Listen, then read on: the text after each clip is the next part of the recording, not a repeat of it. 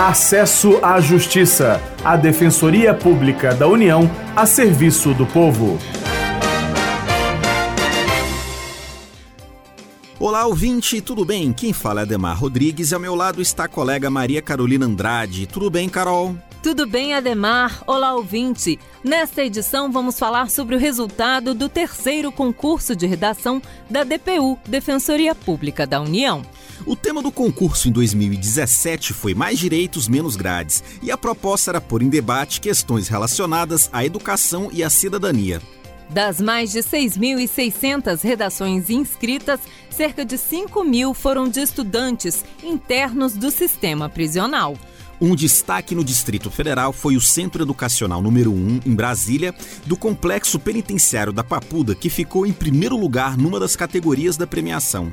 O aluno interno vencedor da categoria declarou que a participação dele representou toda a população carcerária. Representa para mim, não só para mim, né, mas para toda a população carcerária do Distrito Federal.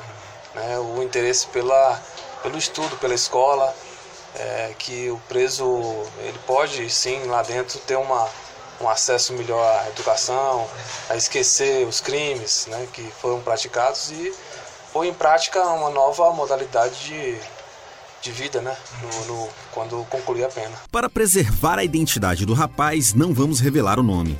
Na cerimônia de premiação, o defensor público-geral federal, Carlos Eduardo Paz, agradeceu aos envolvidos na realização do concurso e destacou a escolha do tema das redações. Um grande passo dado para nós que pensamos que educar em direitos não é favor, é dever e é missão. Estamos aqui devolvendo um pouco desta obrigação legal que nós temos e desse fazer tão importante para a nossa atividade de defensor, que é melhorar um pouco o país. Então eu gostaria que este programa, que este tema, que este ano realmente marcasse a todos nós aqui pela relevância e pela oportunidade de discutir mais direito e menos grades. Esse tema diz muito e diz por si. Carlos Eduardo Paes destacou ainda a emoção em receber as mais de 6 mil redações de todo o país. Vocês não têm noção até conseguirmos realizar todo esse conjunto de ações que terão um, um final para nós apoteótico, que é premiar, reconhecer, promover a capacidade humana de ser crítica e de pensar.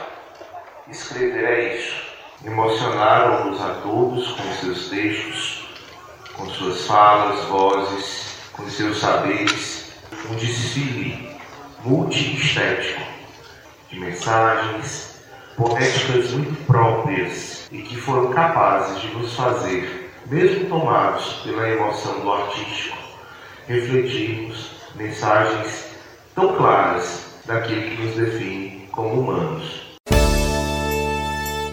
Acesso à Justiça, a Defensoria Pública da União a serviço do povo.